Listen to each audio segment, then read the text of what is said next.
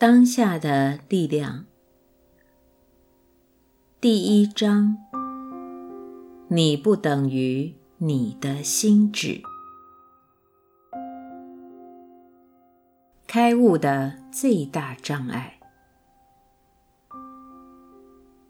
问：请问何谓开悟？答。一位乞丐坐在路边行乞三十多年了。有一天，某个路人经过，施舍点钱吧。乞丐喃喃求道，机械性地伸出手中的老旧网球帽：“我没什么可以给你的。”路人说，接着问。你坐着的那个是什么东西？没什么特别的，乞丐回答：“只是个老旧箱子，我坐着它都不知多少年了。”你打开看过吗？路人问。没有，乞丐回答：“何必多此一举呢？里面什么也没有。”打开看看嘛。路人坚持。乞丐不情愿地打开盖子，结果又惊又喜，难以置信，箱子里面堆满了黄金。我就是那个没什么可以给你，却要求你往里面看看的路人。我要你看的不是箱子里面。而是你自己里面，但我又不是乞丐，我可以听到你这么说。不论拥有多少物质财富，凡是不知道自己拥有宝藏的人，都是乞丐。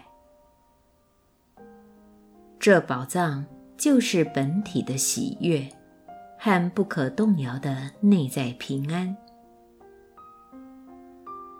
世人总是在向外追寻，寻求成就感、认同感、安全感或爱。他们不知道自己内在的宝藏早已蕴含了这些，甚至还有更多这世界无法供给的事物。开悟总是被想成一种艰难的超凡成就。小我总喜欢唆使人这样看待开悟。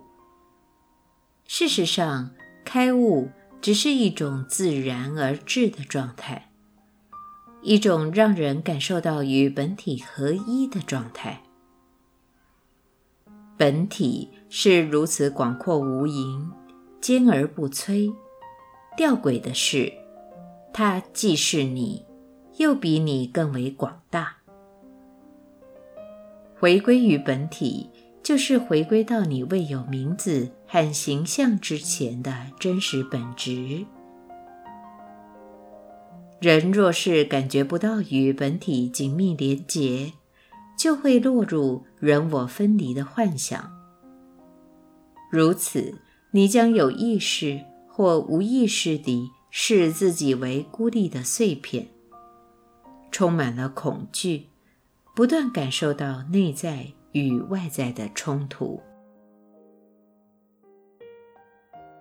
我很喜欢佛陀将开悟简单定义为受苦的终结。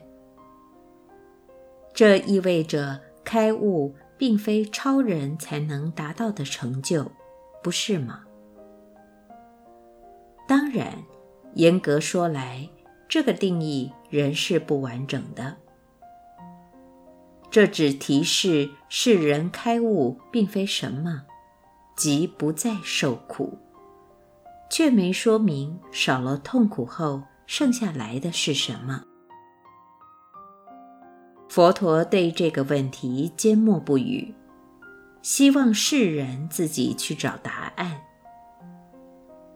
佛陀运用这样否定式的定义，是为了不让心智。以为开悟是某种实有之境、超人境界，一种我等凡夫俗子无法达到的目标。话虽如此，多数佛弟子却未能体会佛陀的用心，反而相信开悟是佛陀的专利，不是他们至少在此生也可以达成的。问：你提到了“本体”这个字，可以解释一下那是什么意思吗？答：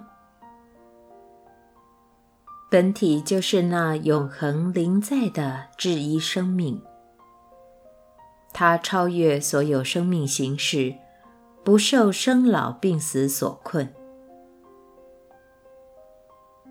本体不止超越所有形象，还根植于所有形象之中，是其无形无相又坚不可摧的本质。